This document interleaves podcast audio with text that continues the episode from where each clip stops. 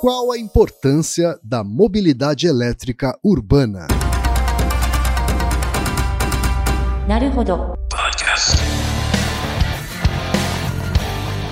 Você deve conhecer a Enel pela energia elétrica que chega até a sua casa.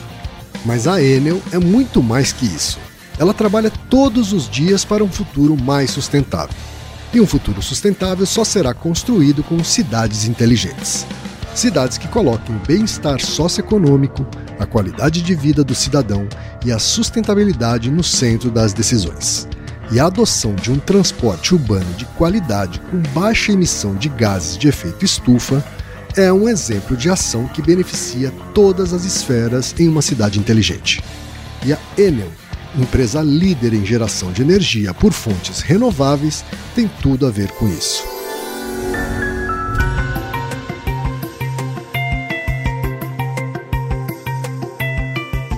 Ilustríssimo ouvinte, ilustríssimo ouvinte, neste episódio especial do Naruhodô, vamos conversar com o Carlos Eduardo Cardoso de Souza, ou Cadu, é isso, Cadu? Isso mesmo, isso mesmo, quem? Posso te chamar assim? Fique à vontade, assim como todos me conhecem aqui no Brasil e lá fora em Roma também. Perfeito.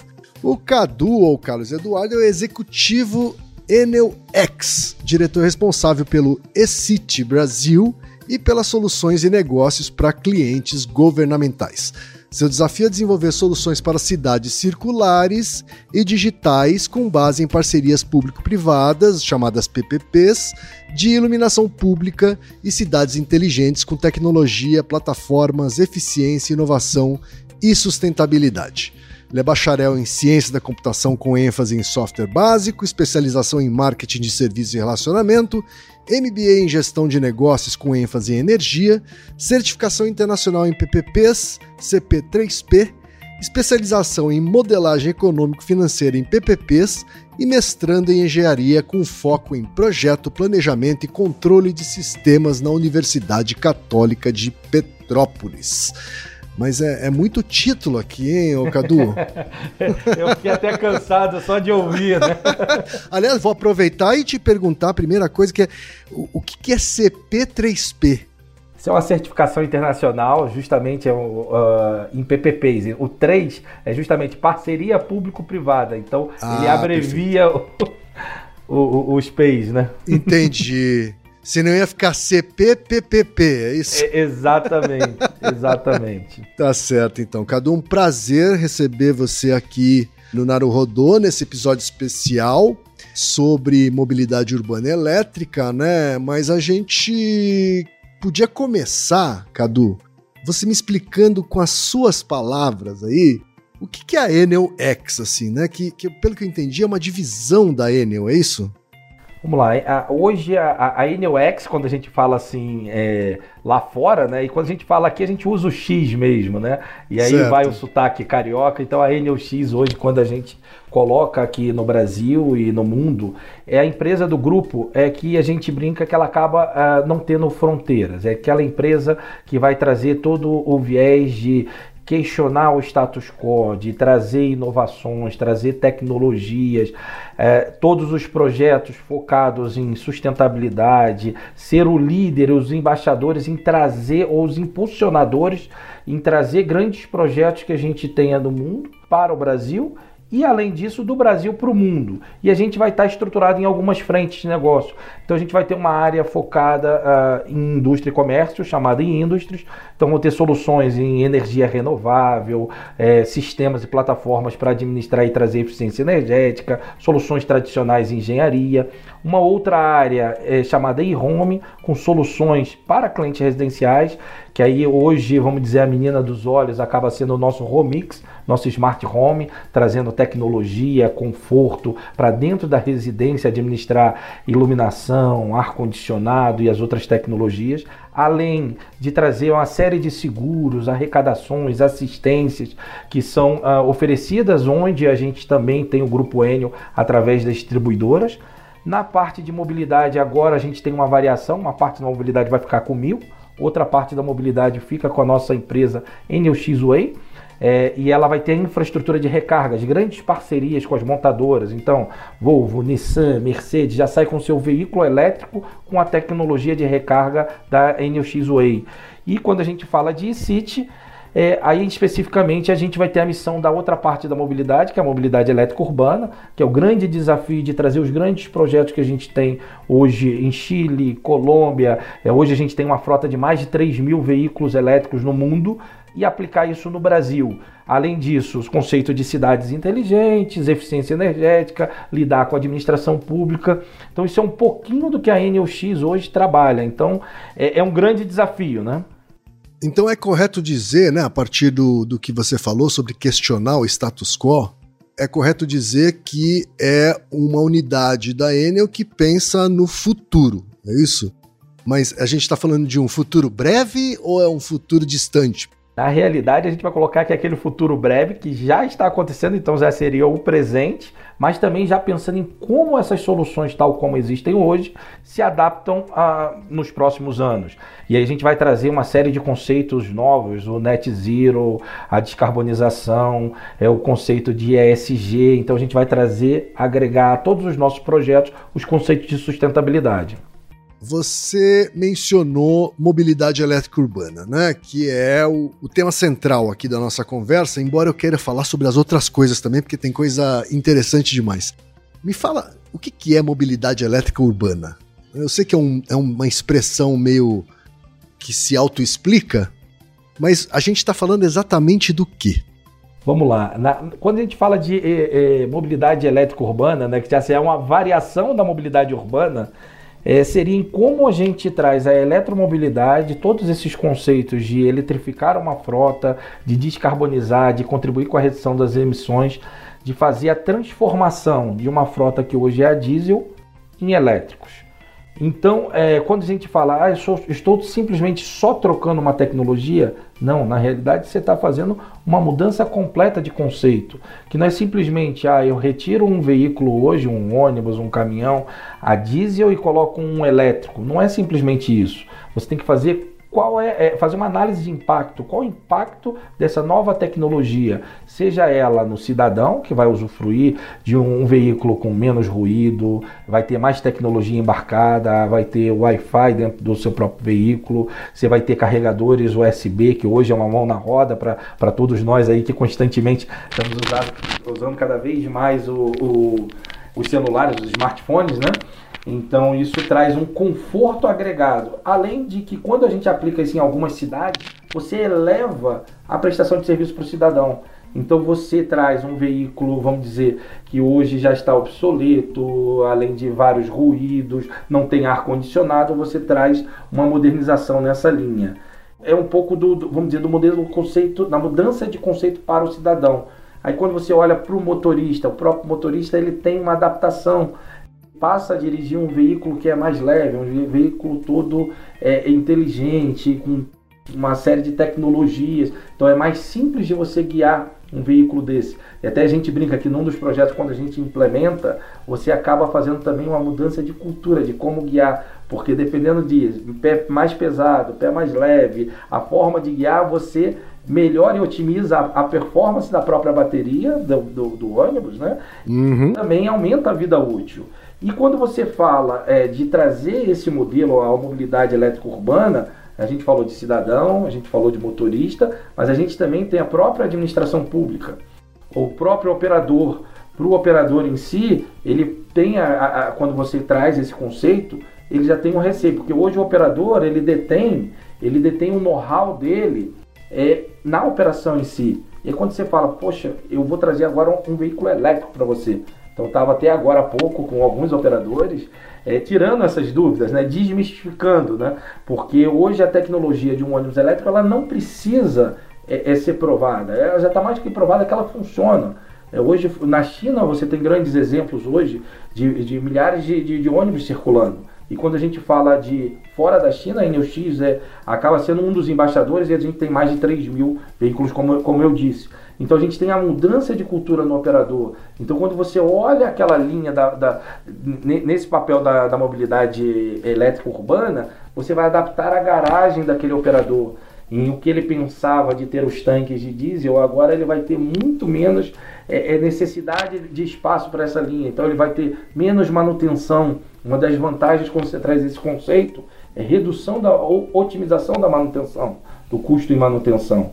E quando você fala do combustível, que aí é uma das grandes contribuições, porque você vai trazer a energia elétrica e todo o projeto nosso é energia elétrica com fonte renovável certificada. Então a gente vai trazer o que? Uma contribuição, um pacote que melhora a qualidade do serviço, reduz o custo e ainda contribui com a redução das emissões de CO2. Se eu pudesse resumir assim. E esse conceito todo aplicado numa otimização e numa melhoria do sistema da mobilidade urbana e aí chegaria no último stakeholder que seria é, a própria administração pública que gere as concessões. Então ela passa a ter agora é, uma outra possibilidade de poder contribuir e ser protagonista nessa mudança. Que essa mudança é fundamental. Isso é um pouco da, do papel da NUX em contribuir para que isso aconteça da forma mais breve. Perfeito. Interessante você ter falado sobre carros elétricos, né? Eu já tive a oportunidade de dirigir alguns carros híbridos é, o elétrico ainda não, não cheguei a dirigir, mas alguns carros híbridos, e eu tive a sensação de que eu acabei sendo um motorista com uma direção menos agressiva. Assim, porque, eu, porque o painel ele, ele, te, ele, ele te mostra é, é, o ponto ótimo de aceleração, etc., e, e a economia de bateria. É, isso acabou fazendo com que eu sei lá, eu tive, eu tive a impressão de que eu tive uma, uma direção mais mais defensiva, sabe? Assim, mais é, otimizada, né? Então é interessante você ter falado sobre a educação do, do próprio do próprio motorista, né?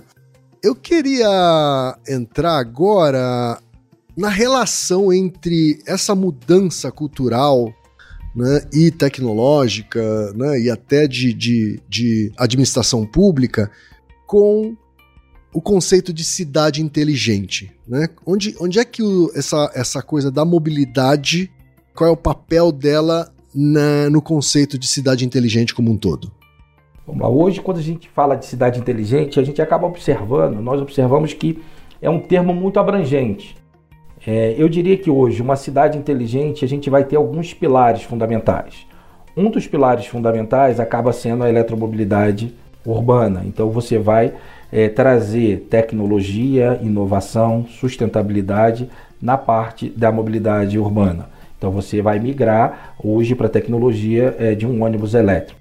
Você tem a eficiência energética, e aí a gente estaria falando de é, quando eu foco numa cidade inteligente, eu vou focar no público, no, na administração pública, então eu passo a ter toda a energia provida para a administração pública, para todos os edifícios, escolas, hospitais e próprios, a administração própria em si, provida por energia renovável. Só que não é simplesmente eu vou pegar essa energia que ele consome hoje e transformo ela para renovável. Você tem um trabalho de diagnosticar é, o prédio em si, fazer desenhos de eficiência e iluminação, em climatização, Aí você reduz e otimiza esse consumo. Depois você desenha uma planta solar, uma planta eólica para outra parte do consumo e transforma naquela sopa de letrinhas que a gente falou do SPACE, numa parceria público-privada que é uma relação de médio e longo prazo com a, a, iniciativa pública. Então você traz um modelo de negócio inovador que a, engloba o conceito de cidade inteligente. Então você vai trazer o conceito de que com a própria economia ou com a própria eficiência, você consegue fazer o que o projeto se pague. E um outro papel importante é que você adequa também plataformas tecnologia nesse mundo da eficiência, consegue comparar qual o consumo de uma escola, mesma quantidade de alunos, mesmos turnos, e consegue prover outras linhas que não necessariamente precisam de tecnologia, e sim de conscientização. A Olimpíada de redução ou otimização de custos em energia, em água, telefonia, e aí a gente traz um conceito abrangente. E é o terceiro pilar da cidade inteligente em si, a gente traz o conceito de uma cidade resiliente, de uma cidade circular. E aí você vai trazer tecnologias, por exemplo, hoje nós temos a primeira cidade inteligente como negócio no mundo, que é em Angra dos Reis, em que a gente está na fase de implementação. São dois anos para ela estar tá 100% implementada. Iniciamos as primeiras implementações há, há um mês. E como funciona, vai funcionar? você vai ter praças específicas em que você tem painéis de comunicação em tempo real com a população, você tem Wi-Fi gratuito para que o usuário ou o cidadão possa usufruir vai ter o carregador para o veículo elétrico, você vai ter sensores de clima, você vai ter câmeras de monitoramento, sensores para uh, conectar a guarda municipal ou a polícia militar àquela localidade para transmitir mais segurança, iluminação em LED eficiente, painéis solares ou árvores solares para prover a energia daquela iluminação daquele local. Tudo isso integrado num, num conceito muito mais abrangente de toda, é, não só tecnologia, como também prestação de serviço do município e gerenciada através de aplicativos. E nesse caso específico, você ainda traz o conceito do estacionamento rotativo inteligente. Então você integra as câmeras, entrega os, os postes de iluminação com esse conceito de administração do estacionamento. Então você, usuário, vai ser capaz de identificar onde tem disponível uma vaga naquela rua em que você vai, por quanto tempo, contratar pacote de, de, é, de vaga para você estar tá, tá podendo usufruir. É, se eu tenho um veículo elétrico, onde eu tenho a vaga para um veículo elétrico, então você traz esse conceito. E especificamente lá em Angra também tem um, é, a particularidade, os desastres que aconteceram no passado. É, então a gente também tem sensores é, para medir deslizamento e também sensores de nível de mar. Então você vai conseguir estar tá totalmente integrado com a Guarda Civil, e, com a Guarda, uh, pra, com a Defesa Civil, né? Para que você consiga antecipar eventuais problemas. Então você traz um conceito de cidade inteligente, mas agora tangibilizando a uma cidade resiliente, a uma cidade sustentável, a uma cidade circular. E sempre pensando, quando a gente fala muito de sustentabilidade, por quê? O descarte de todo o material que vai sair é um descarte eficiente. Para você colocar iluminação, por exemplo, na Ilha Grande, que é uma reserva, você tem que pensar na temperatura de cor adequada é, e ter a parceria com, com os órgãos ambientais. Então, isso é um pouco do conceito que nós acreditamos que a partir do próximo ano vamos ter muito mais cidades, muito mais cidades circulares, resilientes e inteligentes. E quando você junta os três projetos que eu ilustrei, aí sim você tem aí é, um projeto de uma cidade inteligente de fato, né? Perfeito. E, e, você mencionou, né, que essas PPPs elas são é, é, projetos de médio e longo prazo, assim, né? A gente está falando de quão longo prazo a gente está falando, assim, né? É, porque existe uma, um, um, investimento aí em infraestrutura tremendo, né? Na frente, antes dos benefícios desse investimento se sustentarem. Quanto tempo você imagina que o tempo mínimo que essas PPPs precisam ter para esse investimento se pagar? O, o, ideal desse tipo de modelo são contratos entre 15 e 20 anos. Certo. Aí ele vai depender do modelo do negócio. Que uma coisa que se acreditava muito no passado é: ah, eu vou copiar um projeto que deu certo e simplesmente colo e implemento naquela localidade. E não é bem assim. Você tem que desenhar um projeto com aquela necessidade específica. Então, hoje, por todos os projetos que a gente tem trabalhado Brasil afora, é, o ideal é superior a 15 anos. E dentro desse modelo de PPPs, o bem interessante é que você atribui à iniciativa privada suas responsabilidades.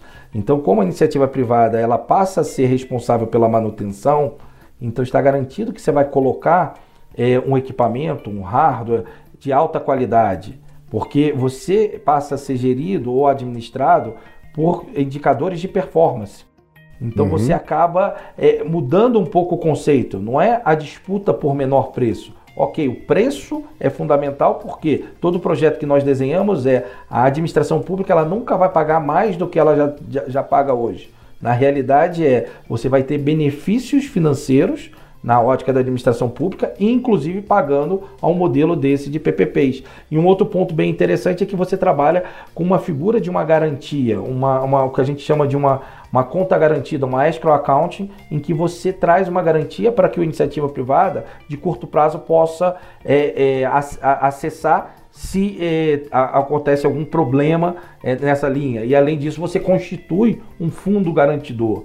Então são algumas premissas e lógico, além de toda a transparência do processo. Hoje, quando a gente implementa um modelo desse, até para deixar todos aí é, bem a par de como funciona, é, eu como iniciativa privada, eu vou ofereço um projeto à administração pública, chama, é, no que a gente chama de é, manifestação da iniciativa privada. Só que o passo subsequente é o que? O município ou aquela administração pública, o governo do estado, o governo federal, ele tem que fazer um chamamento público para que toda e qualquer outra empresa também interessada possa apresentar o seu projeto. E depois ele define o melhor projeto e aí sim segue aquelas fases mais tradicionais, consulta pública, licitação, assinatura de contrato. Então é um modelo que acreditamos muito.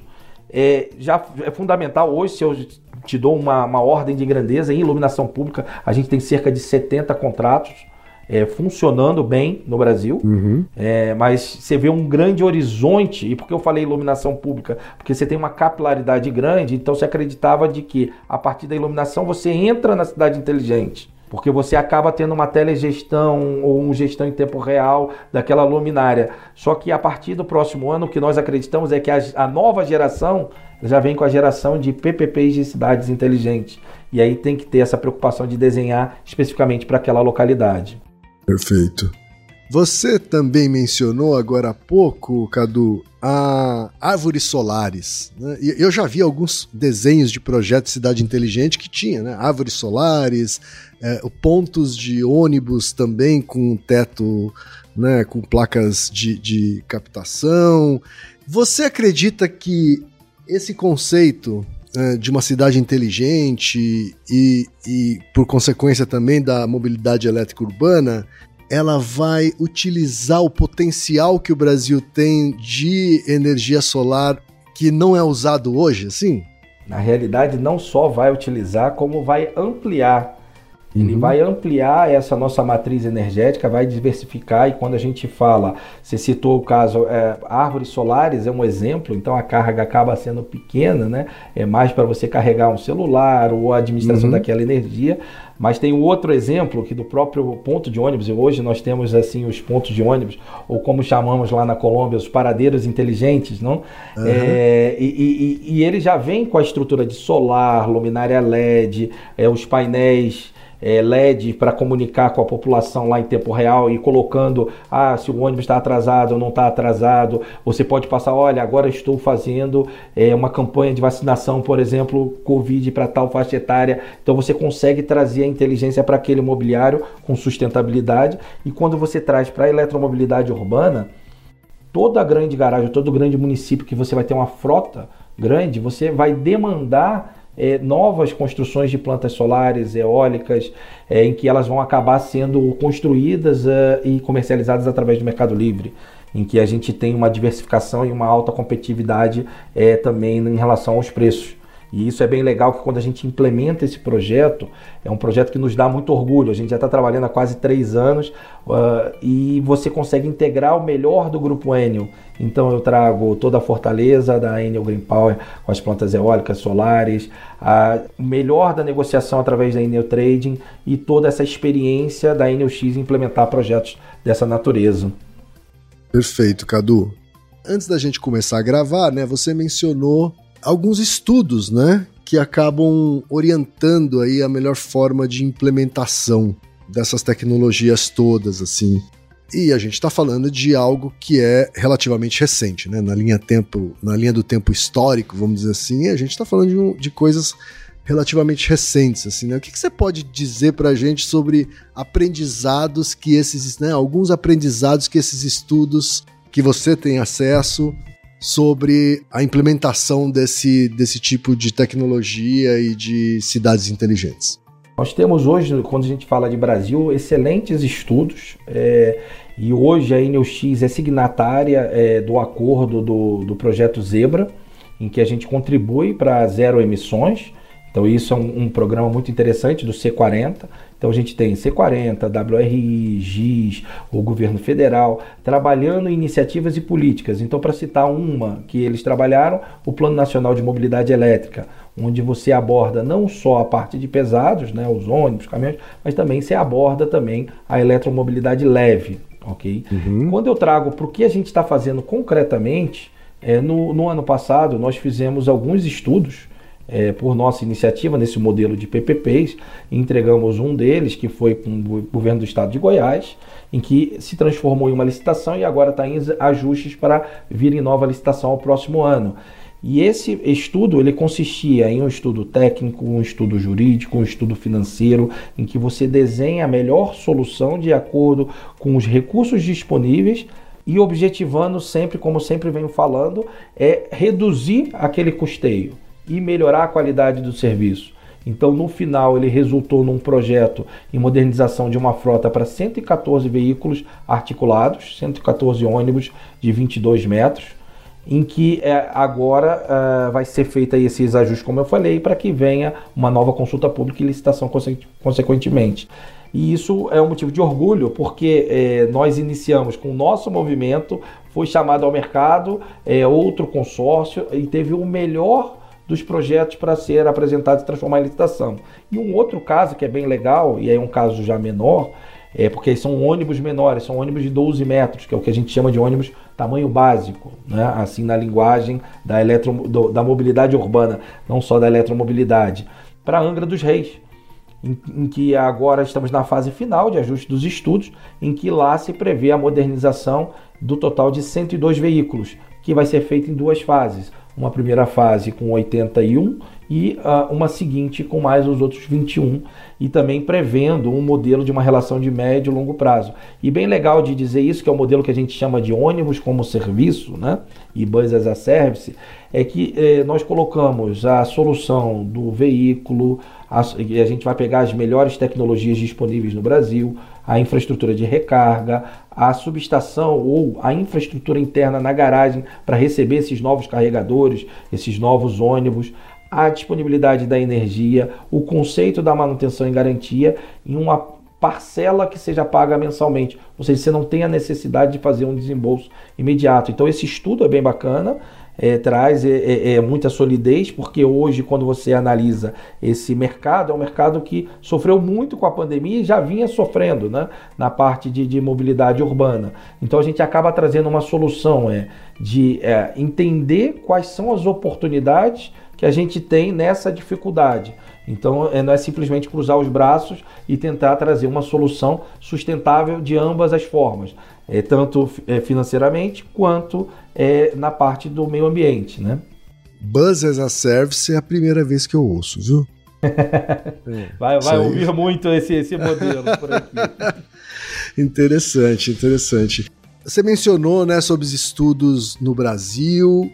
Imagino que o Brasil esteja aí num, pelo menos na Enel e nos grandes players aí, numa fase relativamente avançada nesses temas, né? Mas você tem contato com gente do mundo inteiro, né, sobre isso. Quais são os países que são hoje é, é, assim, sabe? São países que estão mais avançados em estudos, em casos reais. Com quem a gente troca, sabe, sobre isso? Vou citar aqui dois casos nossos, que especificamente é Santiago e Bogotá, na Colômbia. Hoje é, a gente tem as maiores frotas fora da China, nessas duas localidades, nesse modelo de, de Bus as a Service. É, em Santiago, que foi o primeiro projeto, é, aprendemos muito, porque iniciamos o projeto em 2017 com dois veículos, dois ônibus, são dois ônibus é, é BYD da, da, da fábrica chinesa, que hoje tem fábrica também é, aqui no Brasil, em Campinas. Isso para montagem dos ônibus e fábrica de baterias em Manaus. Começamos com essa tecnologia, avançamos depois para 100 primeiro veículos, depois mais 150 e fomos crescendo. Hoje temos uma frota de 1.500. E aí os aprendizados 1.500 em Santiago. Então é muito aprendizado. Hoje, se você conversa não só como com a N ou X, vamos dizer assim, mas conversa com o operador, e esse operador que iniciou o processo lá em parceria conosco foi a MatchBus, ele não quer saber de outra coisa quando você fala com o Hector, a não ser colocar o elétrico. Você tem disponibilidade do veículo superior a 99%. Hoje você tem é, pesquisas de satisfação em que o usuário avalia o serviço tanto quanto uma prestação de serviço de um metrô, ou seja, níveis de excelência muito altos.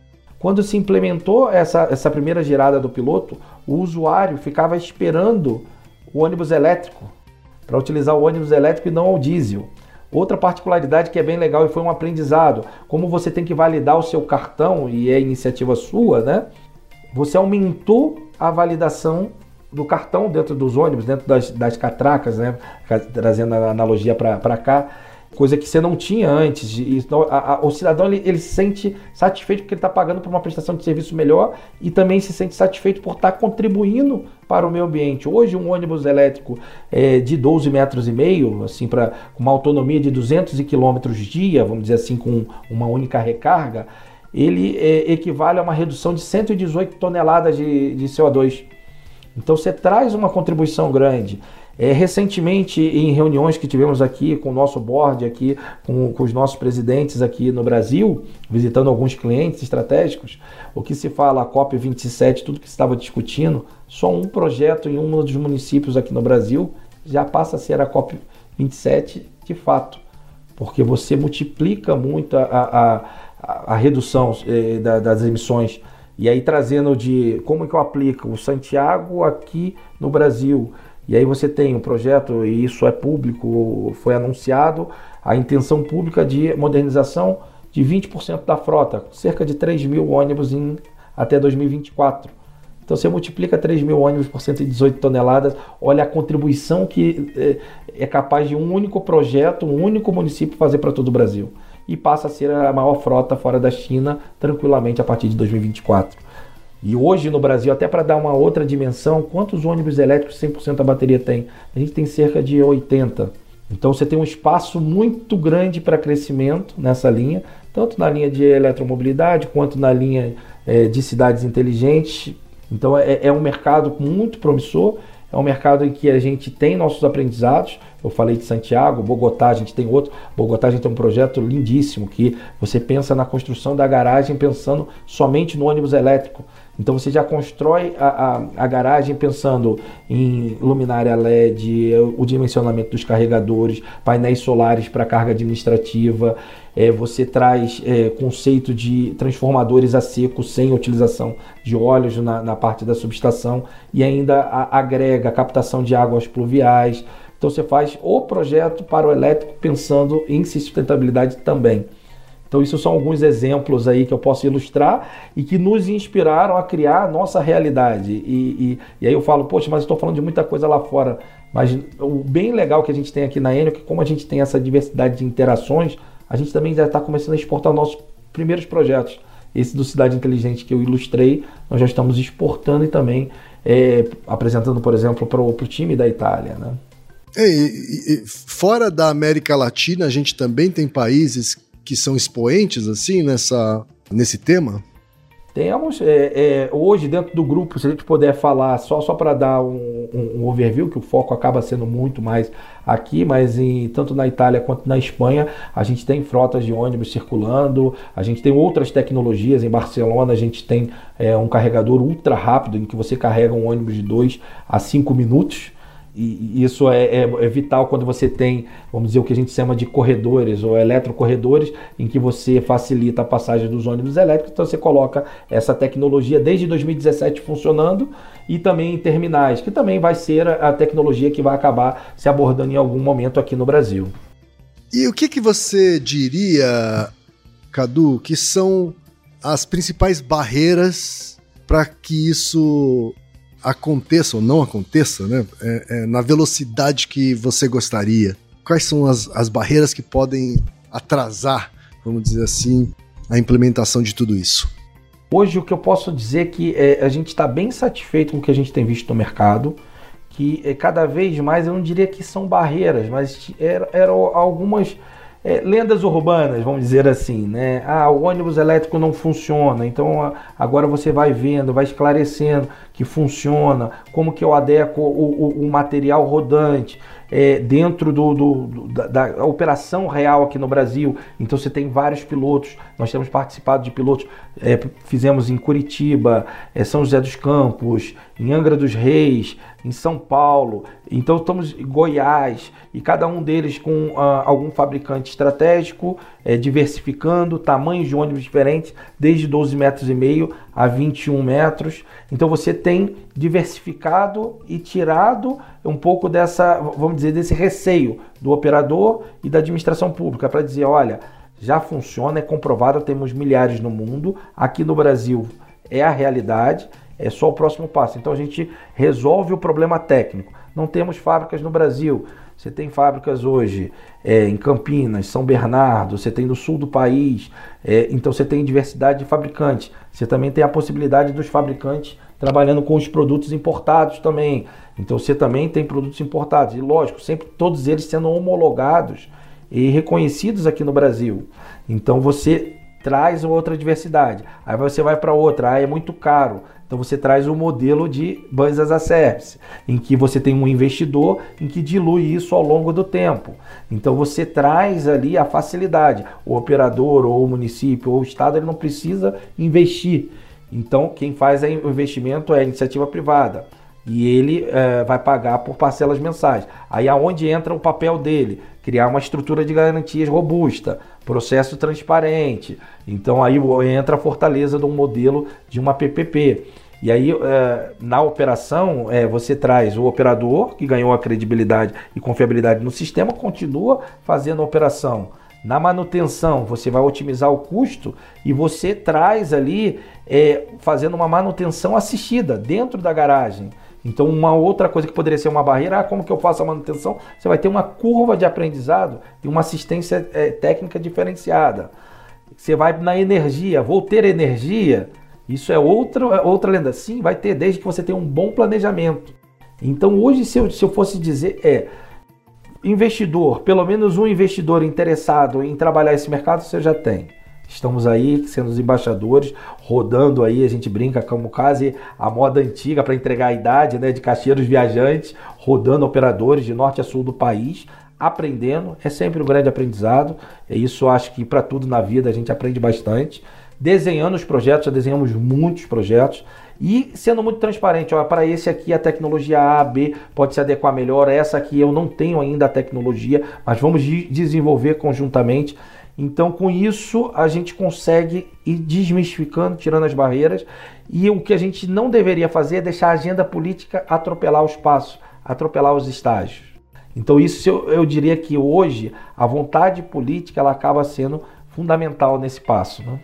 Perfeito. E é menos sobre barreiras, né, como você está falando, e mais sobre desmistificar ou trazer um conhecimento de uma coisa que é nova, de fato, para os gestores públicos, né?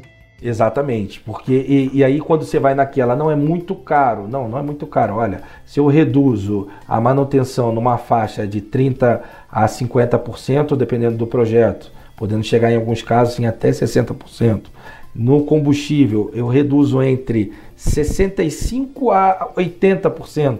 Então você começa a ter a, otimizações para pagar aquele investimento. Então no, você começa assim, e agora? O que falta? Uhum. Então é, tá é, é, passo a passo e, e, eu, nós aqui estamos, eu estou muito empolgado, minha equipe, de que é, é, o momento do Brasil, é o momento em que nós vamos fazer aí essa realidade. A gente não fala mais de futuro, né? Fala do agora. Uhum.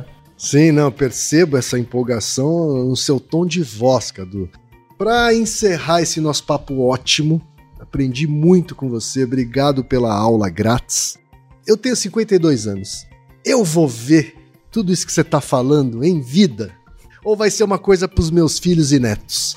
Que então agora eu vou te surpreender, porque eu já te convido a fazer uma experimentação é, aos nossos pilotos. A gente tem vários pilotos acontecendo pelo Brasil. Vamos ter um próximo agora em Curitiba com articulados, bem bacana. Estamos acompanhando todos os testes e é meio que a gente está sendo de fato os embaixadores, levando infraestrutura, levando tecnologia, é, fazendo parcerias com fabricantes para o próximo ano, no início do ano, vamos ter vários pilotos em vários municípios, e não só, a gente fala às vezes de muitas capitais, vamos ter também, além das capitais, cidades de médio porte e pequeno porte, também tendo essa experimentação. E as primeiras grandes frotas, a gente espera estar rodando a partir do segundo trimestre do próximo ano, iniciando.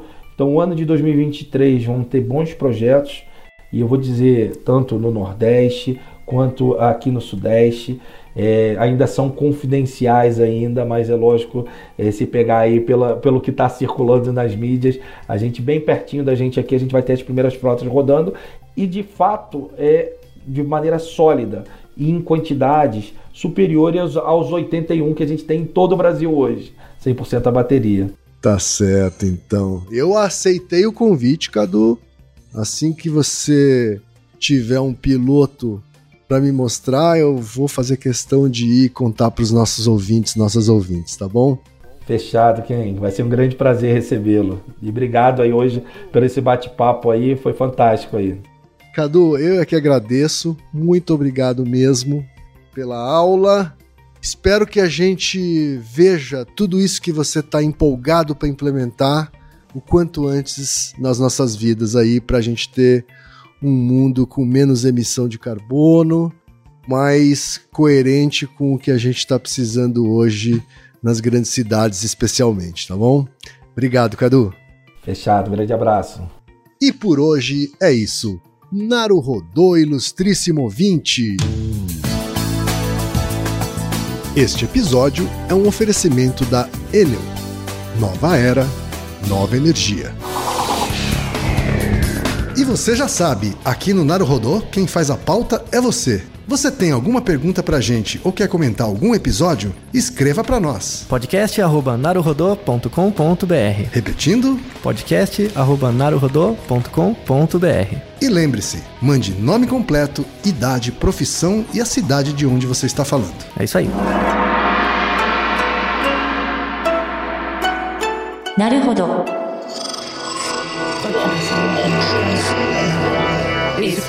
Podcast é apresentado por b9.com.br.